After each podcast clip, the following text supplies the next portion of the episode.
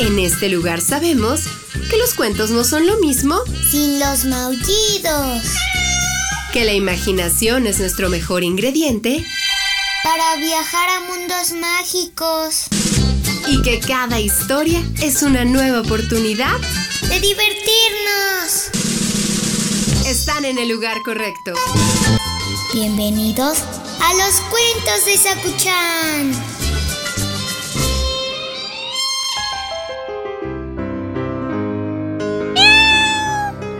¿Qué haces, Sakuchan?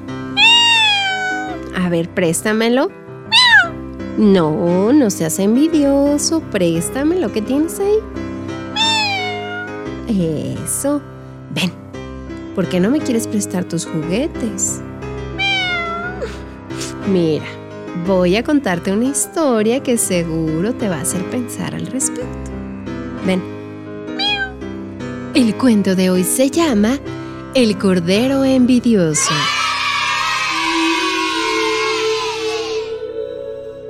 Esta pequeña y sencilla historia cuenta lo que sucedió a un cordero que por envidia traspasó los límites del respeto y ofendió a sus compañeros. ¿Quieres conocerla? Bueno, pues el corderito en cuestión vivía como un marqués, o mejor dicho, como un rey por la sencilla razón de que era el animal más mimado de la granja. Ni los cerdos, ni los caballos, ni las gallinas, ni el resto de las ovejas y carneros mayores que él disfrutaban de tantos privilegios. Esto se debía a que era tan blanquito, tan suave y tan lindo que las tres hijas de los granjeros lo trataban como un animal de compañía al que malcriaban y concedían todos los caprichos. Cada mañana, en cuanto salía el sol, las hermanas acudían al establo para peinarlo con un cepillo especial untado en aceite de almendras que mantenía sedosa y brillante su rizada lana. Tras ese reconfortante tratamiento de belleza, lo acomodaban sobre un mullido cojín de seda y acariciaban su cabecita hasta que se quedaba profundamente dormido. Si al despertar tenía sed, le ofrecían agua del manantial perfumada con unas gotitas de limón y si sentía frío se daban prisa por taparlo con una amorosa manta de colores tejida por ellas mismas.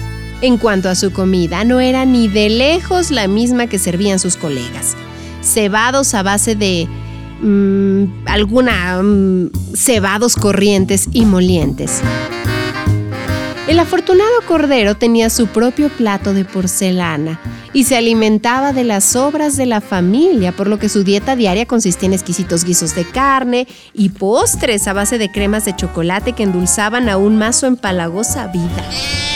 Curiosamente, a pesar de tener más derechos que ninguno, este cordero favorecido y sobrealimentado era un animal extremadamente egoísta.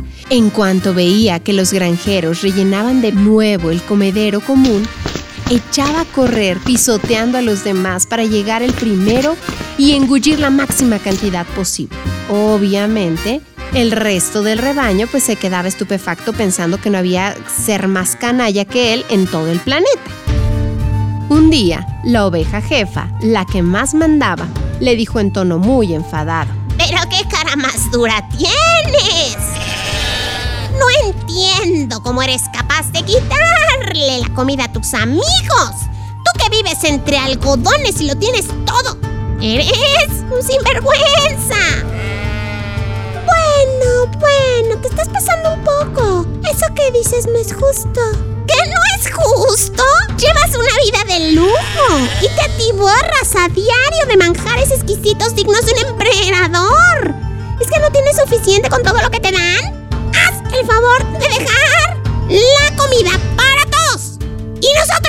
El cordero puso cara de circunstancia y con la insolencia de quien lo tiene todo respondió demostrando muy poca sensibilidad. La verdad es que como hasta reventar y pienso que esta comida está malísima comparada con las delicias que me dan, pero lo siento, no soporto que los demás disfruten de algo que yo no poseo. La oveja se quedó como piedra pómez. Comida por envidia? El cordero se encogió de hombros y se puso cara de indiferencia. Si quieres quieres llamarlo envidia, me parece bien. Ahora sí, la oveja entró en cólera. Muy bien, pues tú te lo has buscado. Sin decir nada más, pegó un silbido que resonó en toda la granja. Segundos después, 33 ovejas y 9 carneros acudieron a su llamado. Entre todos rodearon al desconsiderado cordero. Escuchadme atentamente. Como ya sabes, este cordero repeinado e inflado a pasteles se come todos los días parte de nuestra comida. Pero lo peor de todo es que no lo hace por hambre. Lo hace por envidia. ¿No es abominable? El malestar empezó a palparse entre la audiencia y la oveja continuó con su alegato. En un rebaño no se permite ni la codicia ni el abuso de poder.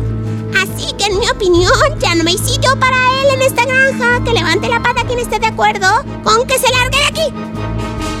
Para siempre. No hizo falta hacer recuento. Todos sin excepción alzaron sus pezuñas. Ante un resultado tan aplastante, la jefa del clan determinó su expulsión. Amigo, ¿esto te lo has ganado tú solito por tu mal comportamiento? Coge tus pertenencias y vete. Eran todos contra uno, así que el cordero no se atrevió a rechistar. Se llevó su cojín de seda oriental como único recuerdo de la opulenta vida que dejaba atrás y atravesó la campiña a toda velocidad. Hay que decir que una vez más la fortuna le acompañó, pues antes del anochecer llegó a un enorme rancho que a partir de ese día se convirtió en su nuevo hogar. Eso sí, en ese lugar no encontró niñas que le cepillaran el pelo, le dieran agua con limón o le regalaran las obras del asado. Ahí fue simplemente uno más en el establo. Colorín colorado, este cuento ha terminado. El que se quedó sentado, se quedó pegado. ¿Te quedó claro, Sakuchan? Sentimos envidia cuando nos da rabia que alguien tenga suerte o disfrute de cosas que nosotros no tenemos. Si lo piensas, te darás cuenta de que la envidia es un sentimiento negativo que nos produce tristeza e insatisfacción.